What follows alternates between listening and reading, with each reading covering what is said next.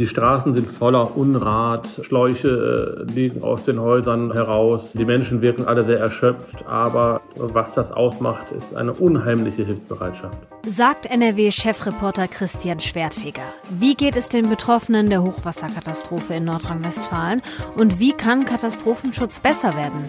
Das klären wir in dieser Folge. Rheinische Post Aufwacher. News aus NRW und dem Rest der Welt.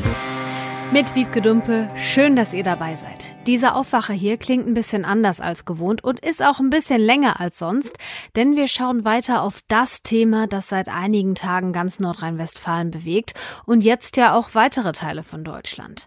Gestern kam Meldung rein, dass auch Oberbayern und Teile von Sachsen überschwemmt worden sind und ganz ehrlich, ich finde kaum noch die richtigen Worte, um zu sagen, was mir seit der Nacht von Mittwoch auf Donnerstag durch den Kopf geht. Und ich bin damit nicht alleine, denn auch unserer Bundeskanzlerin Angela Merkel geht es so.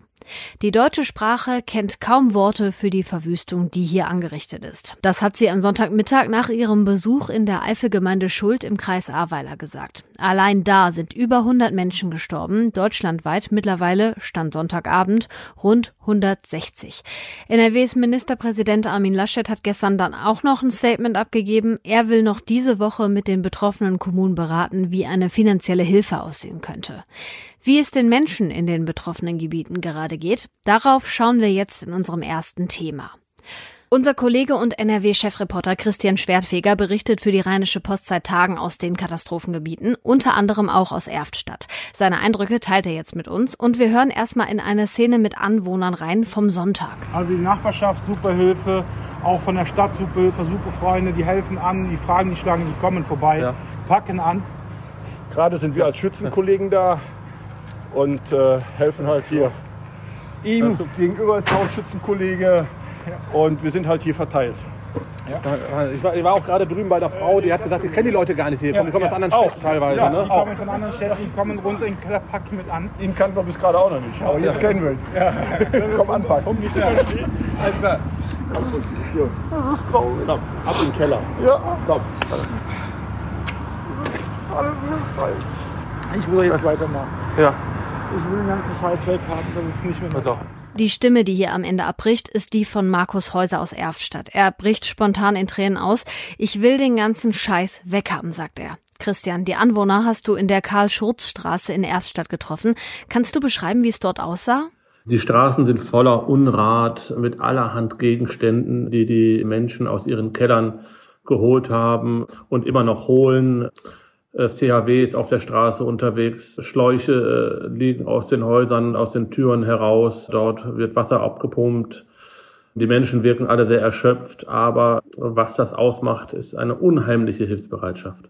Und diese wahnsinnige Hilfsbereitschaft, die zeigt sich ja nicht nur in Erfstadt, richtig? Ja, absolut. Also diese Hilfsbereitschaft ist echt gigantisch. Also ich habe schon über unheimlich viele Lagen und Situationen berichtet in den letzten 15 Jahren. Aber diese Hilfsbereitschaft, äh, die ich jetzt in diesen Tagen erlebe, also das habe ich in der Form noch nicht erlebt. Also ein Beispiel auch, ich war ja die ganzen Tage in den Krisenregionen unterwegs. Freitag beispielsweise in Erfstadt. Erfstadt ist ja besonders betroffen und in der Innenstadt von Erfstadt ist ein großer Marktplatz und dort versammelten sich zur Mittagszeit, ab den Mittagsstunden wirklich, man kann fast sagen, halb Erfstadt war auf den Beinen. Kinder, Erwachsene, ältere Leute, Polizisten, Feuerwehr und alle haben zusammen Sand geschaufelt und in die Säcke verpackt. Und sie haben alle zusammengearbeitet, um ihr Örtchen zu schützen. Also das war echt beeindruckend. Wow, ja, das glaube ich. Das Ausmaß der Katastrophe wird ja immer deutlicher. Die Menschen räumen jetzt schon seit Tagen auf. Kann man da irgendwie abschätzen, inwiefern sie da weiterkommen? Ja, es sind ja unterschiedliche Stadtteile. Also man äh, muss da auch unterscheiden. In Erfstadt beispielsweise gibt es den Stadtteil Blessem, der ist abgeriegelt. Das ist dieser Stadtteil, wo dieser Krater ist. Dort darf auch niemand hinein. Da weiß man überhaupt noch nicht. Man kann es gar nicht abschätzen, äh, wie lange das da noch dauern wird, bis da wieder Normalität halbwegs herrschen wird. Wahrscheinlich Monate, wenn nicht sogar Jahre. Anders sieht es dann in den anderen Teilen der Stadt aus. Manche sind auch verschont geblieben. Ähm, der Straße, in der ich war, ja, äh, die Menschen sind äh, fix und fertig. Ne? Die Keller sind völlig überschwemmt, die Häuser äh, nass, alles ist kaputt. Und der Unrat wird jetzt, den die selber auf die Straßen aufschütten, der wird abgeholt. Ja, was wird bleiben? Das wird äh, sehr lange dauern. Sie werden sich da mit ihren Versicherungen auseinandersetzen müssen. Äh, man kann nur hoffen, dass alle die entsprechenden äh, Versicherungen noch abgeschlossen haben. Ja, äh, es wird auf jeden Fall Wochen, Monate dauern, bis äh, halbwegs Normalität dort wieder herrschen wird. Der Deutsche Wetterdienst hatte seit dem Montag der vergangenen Woche ja vor Starkregen gewarnt. Waren die Menschen denn in irgendeiner Weise vorbereitet oder hat es alle komplett überrascht? Also es hat die Menschen zum größten Teil kalt erwischt. Sie wurden von den Wassermassen zum äh, Teil wirklich überrascht. Man muss dazu sagen, die, du hast recht, es wurde im Vorfeld gewarnt, aber man muss auch dazu fairerweise sagen, es wird seit Wochen, seit Mo immer wieder vor Unwetter gewarnt. Ne? Und dann ist es halt häufig so, es passiert nichts und dann ist es jetzt einmal richtig heftig passiert. Ne? Eine Frau, die, äh, mit der ich gesprochen hatte, die sagte auch, auf einmal war das Wasser da, ne? Und, äh, sie hat gar nicht damit gerechnet, ne? Und also für die meisten kam es wirklich überraschend und völlig unvorbereitet. Du warst ja in vielen Städten unterwegs in den vergangenen Tagen. Welche Erlebnisse hast du vielleicht so in ganz besonderer Erinnerung? Ja, also einmal stand ich äh, unmittelbar an dem Krater in äh, Blessen, dem Ortsteil, den ich eben angesprochen habe. Da ist man schon ja, da wird's einem äh, irgendwie schon irgendwie mulmig, ne? wenn man da steht. Man weiß, noch äh, vor, Stunden vorher haben da äh, noch Häuser gestanden, wo jetzt so ein großes Loch ist. Ich habe da mit einem Bundeswehrsoldaten gesprochen, der stand da neben mir direkt. Wir haben beide reingeguckt. Äh, er sagte, äh, da auf die freie Fläche, da hätte sein Elternhaus gestanden. Die Eltern konnten noch evakuiert werden mit einem Hubschrauber. Aber das sind natürlich dann irgendwelche Momente. Ne? Ja, äh, äh, da wird einem auch anders. Ne? Oder auch äh, am Samstag auf der Brücke über die B265, auch äh, bei Erfstadt. Das ist äh, die Bundesstraße, die ja zugelaufen ist und wo Fahrzeuge unter Wasser waren. Da habe ich dann auch stundenlang beobachten können, wie die geborgen worden sind und wie Taucher äh, nach noch Personen gesucht haben, die in den Fahrzeugen sind. Und jeden Moment hat man immer gehofft. Man hat immer gehofft, keinen zu finden. Und immer wenn ein Auto leer war, war so ein richtiges, auch wenn man es nicht gehört hat, aber es war ein Durchatmen da. Ne? Letztendlich hat man dann auch, Gott sei Dank, dort niemanden mehr in den Fahrzeugen gefunden. Andererseits, was ich super fand, ist, das hatte ich eben schon angesprochen, ist halt diese wirklich unheimliche Menschlichkeit, diese Empathie. Also, dass sich da wirklich jeder äh, hilft, äh, äh, wildfremde Menschen aus anderen Städten, die einfach vorbeikommen und sagen, äh, komm, gib mir eine Schippe, äh, gib mir irgendwie sonst ein Gerät, ich pack mit an. Ne? Ja, das ist wirklich einfach toll, kann man gar nicht anders sagen. Was glaubst du denn, Christian? Wie geht das jetzt weiter die nächste Zeit? Sicherlich wird es Diskussionen geben, die fangen jetzt auch schon an. Äh, wurden die Menschen denn äh, frühzeitig gewarnt? Haben die Meldeketten funktioniert? Das wird sicherlich in den nächsten Tagen und Wochen die politische Diskussion bestimmen. Was natürlich auch sein wird, ist, äh, wie werden wir uns künftig aufstellen, was die Infrastruktur betrifft. Wie werden wir die Straßen bauen? Wie werden wir Häuser bauen, ähm, damit uns so Starkregenereignisse äh, äh, nicht so heftig erwischen wie jetzt? Da muss man sich mal vorstellen, ein Starkregenereignis hat so eine Katastrophe hier in Nordrhein-Westfalen ausgedacht. Das ist eigentlich unglaublich, unvorstellbar. Und äh, das haben auch die Menschen, ich habe mit wirklich sehr vielen gesprochen, alle gesagt, sie konnten sich sowas, hätten sich nie ausmalen können. NRW-Chefreporter Christian Schwertfeger, vielen Dank für deine Eindrücke. Nicht zu danken. Und von Erftstadt geht es jetzt in andere Regionen. In Wassenberg im Kreis Heinsberg gab es am Sonntagabend Entwarnung. Da war der Damm der Ruhr gebrochen. Der Wasserpegel würde sinken, die Wassermassen könnten auch zunehmend wieder über die Kanalisation aufgenommen werden. Im Ortsteil Opphoven würden viele Menschen jetzt aufräumen, heißt es von der deutschen Presseagentur. Auch im Ortsteil Ohe fließe wieder Strom, Menschen durften teilweise wieder in ihre Wohnungen zurück. Die Warnungen für eine mögliche Evakuierung weiterer Stadtteile wurde aufgehoben. An der Wuppertalsperre ist am Sonntag der Umweltalarm ausgelöst worden. Durch die Überflutung von Firmengeländen, Betriebsflächen und Häusern seien unterschiedliche Substanzen in die Wupper-Vorsperre in Hückeswagen und von dort in die Hauptsperre der Wuppertalsperre gelangt, heißt es vom Wupperverband. Rund um die Talsperre sind Freizeitaktivitäten wie Angeln, Baden, Tauchen und Bootfahren jetzt verboten, bis klar ist, um welche Substanzen es sich handelt. Der Ölfilm war schon am Donnerstag aufgetaucht. Das Trinkwasser Hochwasser sei aber nicht betroffen, das kommt nämlich aus der Düntalsperre. Auch das Umland von Bonn, zum Beispiel der Rhein-Sieg-Kreis und der Kreis Euskirchen, leidet nach wie vor unter den Folgen des Unwetters. So ist da der aktuelle Stand. Die Lage an der Steinbachtalsperre bei Euskirchen entspannt sich weiter. Den Pegel habe man über Nacht weiter senken können, heißt es von der Feuerwehr Euskirchen am Sonntag. Sie geht davon aus, dass der Damm hält, noch sei das Wasser aber zu hoch. Die Einsatzkräfte pumpen weiterhin Wasser aus der Talsperre. Teilweise sind die Helfer mit Booten im Einsatz. Die Bezirksregierung Köln will heute gegen 8 Uhr mit Technikern vor Ort eine Entscheidung darüber treffen, ob und wann die Menschen wieder zurück in ihre Dörfer können. Die Evakuierung für den Ortsteil Swistal-Heimatsheim ist wieder aufgehoben worden. Das hatte der Generalanzeiger am Sonntag von Rhein-Sieg-Kreis Brandinspektor Dirk Engstenberg erfahren. Wer in Heimatsheim wohnt, kann also wieder zurückkehren. Laut Aussage von Engstenberg galt die Evakuierung nur, solange die Swist über ihre Ufer getreten war. Für alle anderen von der Evakuierung betroffenen Ortsteile von Swistal und Rheinbach gilt nach wie vor, dass die Bewohner noch nicht zurückkehren dürfen. Bei der Suche nach Vermissten haben Einsatzkräfte am Sonntag eine weitere Tote in Rheinbach gefunden. Damit steigt die Zahl der bislang gemeldeten Todesopfer im Rhein-Sieg-Kreis auf neun. Sechs davon sind aus Rheinbach.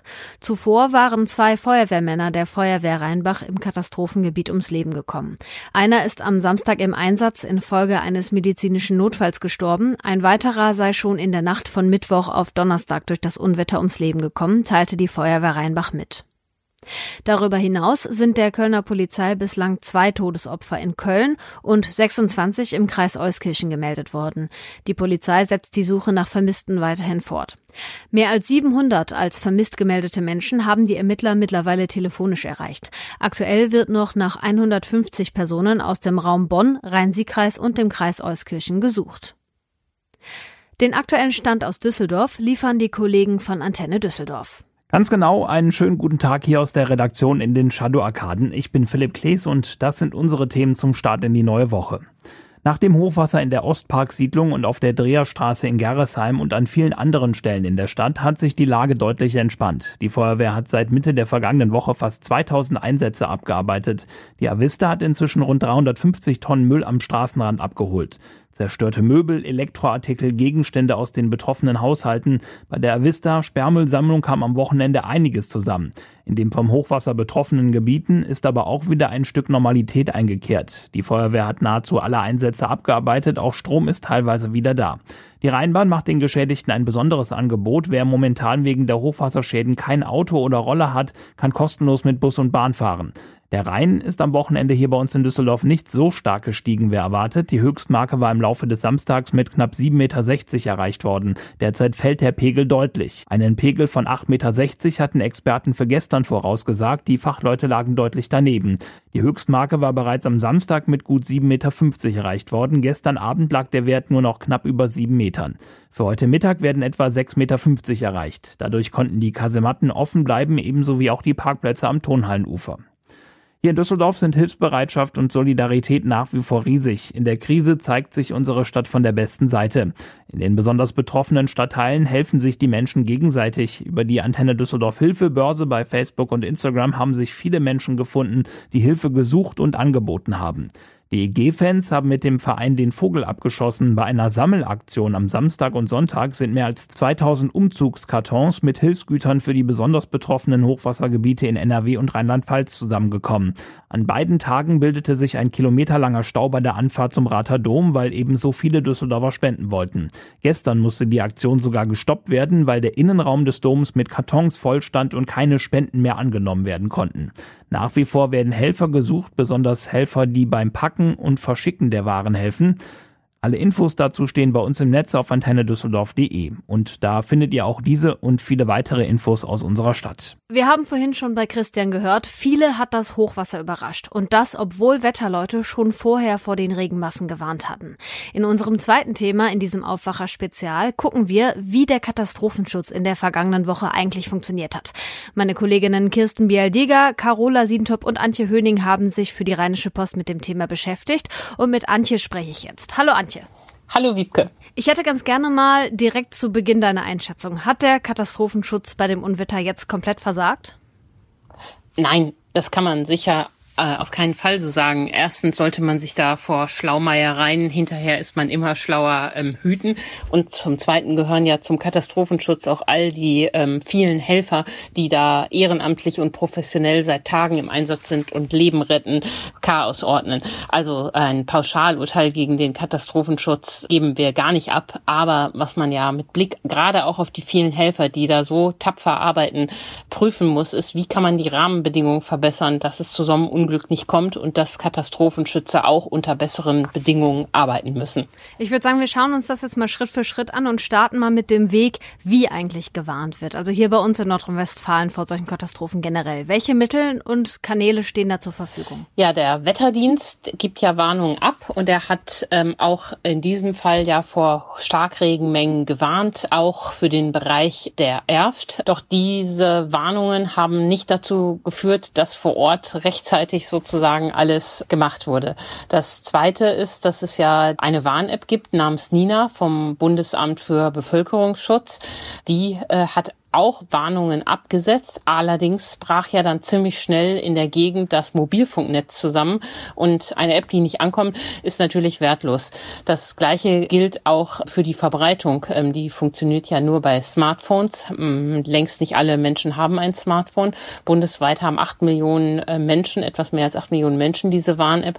Das ist natürlich viel zu wenig. Also auch auf dem Weg hat es nicht gut funktioniert. Und meine Kollegin Carola Siedentop hat da sehr eindrucksvoll eindrucksvoll beschrieben, was da auf der Bundesstraße los war. Da haben ja Autos im Stau gestanden und dann musste am Ende die Polizei dort äh, die Autofahrer auffordern, sofort ihre Wagen zu verlassen, um nicht zu ertrinken. Und da haben sich doch einige erst in letzter Minute auf eine naheliegende Brücke retten können. Das zeigt, dass es da bei der Kommunikation ein Problem gibt. Ja, ich find's Wahnsinn. Vor allem berührt mich diese Stelle sehr. Die ist nämlich hier bei mir um die Ecke. Wenn jetzt aber Strom- und Mobilfunknetz wegbrechen, ne, hast du ja schon erklärt, dann gibt's keine Warnungen. Ihr habt darüber auch mit Gerd Landsberg vom Deutschen Städte- und Gemeindebund gesprochen. Der sagt auch, da muss sich was ändern. Was fordert der denn ganz konkret? Ja, der sagt, dass man das alte Sirenensystem wieder reaktivieren soll, weil das ja weder auf dem Mobilfunknetz noch, äh, wenn es mit entsprechenden Generatoren ausgestattet ist, auf das Stromnetz angewiesen ist. Und dann kann man das ja auch kombinieren mit einer Digitalisierung, dann verbindet man alte Welt und neue Welt.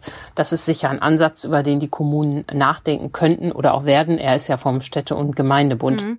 Was mich generell auch so ein bisschen irritiert hat, es gibt ja einen sogenannten Hochwassersteckbrief vom NRW-Umweltministerium. Umweltministerium. Da steht dann sowas drin wie, bei einem hundertjährlichen Hochwasser sind Flächen wie Blessem in Erftstadt betroffen, aber auch zum Beispiel vor den Überschwemmungen in Euskirchen wird in diesem Papier gewarnt. Wenn das alles bekannt ist, warum wurde da nicht vielleicht auch mit technischen Möglichkeiten vorgesorgt und welche gibt's da eigentlich? Ja, wie gesagt, wir müssen uns da vor Schlaumeiereien hüten. Am Schreibtisch sitzend wollen wir da nicht über andere richten. Aber auch mich hat der Blick in diese Karten erschüttert, weil er eben wirklich wie in einem Drehbuch äh, für einen schlechten Horrorfilm vorgezeichnet ist, wo was passiert. Und genau diese Gebiete wurden dann getroffen. Was da jeweils in den einzelnen Ortschaften das Problem ist, muss man vor Ort gucken. Sicher wird man auch beim Thema ähm, Talsperren nochmal anders ähm, hinschauen. Werden die ausreichend gewartet? Ist die Infrastruktur da ähm, instand gesetzt ähm, und gut gepflegt oder muss man da was erhöhen? Aber natürlich muss man auch gucken, wenn Karten solche Gebiete ausweisen, macht es Sinn, wenn man über Neubauprojekte nachdenkt, äh, die da hinzulegen oder muss man dann sagen, nein, es geht da nicht? Oder muss man auch schauen, wie kann man diese Gebiete in Zukunft besser absichern? Denn ähm, eins ist ja auch klar, der Klimawandel Klimawandel ist nicht eins zu eins schuld an diesem Hochwasser, aber ähm, er macht auf jeden Fall solche Starkregenereignisse wahrscheinlicher. Hm, was kann ich denn zum Beispiel zu Hause machen, wenn ich jetzt weiß, ich wohne in so einem Gebiet und habe das auch ähm, festgestellt? Gibt es da irgendwelche Möglichkeiten, wie ich mich selber schützen kann? Dazu hat Gerd Landsberg vom Städte- und Gemeindebund auf ein paar Dinge hingewiesen. Und zwar, dass man sein Haus eben auch versuchen soll, starkregensicherer zu machen. Dazu zählt auch der Einbau von Rückstauventilen, ähm, um halt zu verhindern, dass das Wasser aus der Kanalisation hochdrückt. Dann empfiehlt Herr Landsberg noch, dass man erstmal selber sich Kenntnis darüber verschafft, wo man eigentlich Strom und Gas abstellen kann. Ein Teil der Menschen ist ja wohl auch daran gestorben, dass sie in feuchten Kellern einen Stromschlag bekommen haben. Und wenn man an einem Fluss oder Bach wohnt, sollte man sich auch informieren, wo denn so eine Evakuierungsstelle sein könnte. Es ist ja so wie beim Fluchtplan im Hotel. Macht immer keiner, aber in so einer Lage zeigt sich eben, dass es sinnvoll ist. Und dann so Dinge, was man vielleicht auch zu Hause haben muss. Wir haben schon ja gesehen, die Kommunikation ist ein Problem und er Landsberg schlägt davor batteriebetriebenes Radio, Taschenlampe und Vorrat an Lebensmitteln, falls man da auf dem Dach ausharren muss. Das ist ja so das Thema Vorbereitung. Ne? Da hat ja Karl Lauterbach von der SPD zum Beispiel auch gesagt, beim Katastrophenschutz sind wir genauso schlecht vorbereitet wie beim Pandemieschutz. Was muss denn der Staat machen, gerade auch jetzt in Sachen ziviler Bevölkerungsschutz? Ja, der Vergleich äh, mit der Pandemie, der ist gut. Ähm, auch da gab es ja viel bedrucktes Papier, so wie jetzt die Risikokarten. In der Pandemie scheiterte es dann daran, dass das Papier auf der Basis war, wir haben Impfstoff, den wir nicht hatten äh, monatelang in ausreichender Zahl. Und auch hier scheinen ja aus diesen Karten wenig Schlüsse Schlüsse gezogen sein. Also, ähm, wenn man diese Karten hat, Schlüsse daraus ziehen. Und wie in der Pandemie zeigt sich auch, dass eine App natürlich kein Katastrophenschutz ist. Also die Corona-Warn-App hat ja die Erwartungen enttäuscht und diese Nina-Warn-App hat sie eben auch enttäuscht. Also wir müssen jetzt schon uns überlegen, wie wir in der Katastrophe besser kommunizieren, wie wir die Infrastruktur besser schützen und auch was wir bei uns am eigenen Haus jeweils tun können, um solche Situationen zu vermeiden. Okay, das heißt, wir haben alle ein paar Hausaufgaben zu machen, aber auch bei der Politik liegt eine große Verantwortung. Danke, Antje Höning, für die Infos. Sehr gerne. Alle aktuellen Nachrichten findet ihr jederzeit auch auf RP Online. In den Show Notes zu dieser Aufwacherfolge habe ich euch einen Link zu Möglichkeiten, wie ihr spenden könnt, verlinkt. Bitte fahrt auch nicht einfach in die betroffenen Gebiete. Das ist immer noch ziemlich gefährlich. Davor waren auch Feuerwehr und Polizei. Jetzt am Ende noch ein kurzer Blick auf das Wetter. Grau ist es bis zum Mittag, danach lockert der Himmel auf. Regen soll es keinen geben. Maximal 24 Grad sind heute drin, in höheren Lagen 18. Der Dienstag startet bewölkt, am Nachmittag wird es aber sonnig, vor allem im Süden. Das Ganze dann bei Maxiwerten bis zu 24 Grad.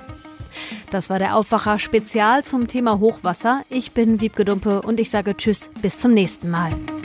Mehr Nachrichten aus NRW gibt's jederzeit auf RP Online. rp-online.de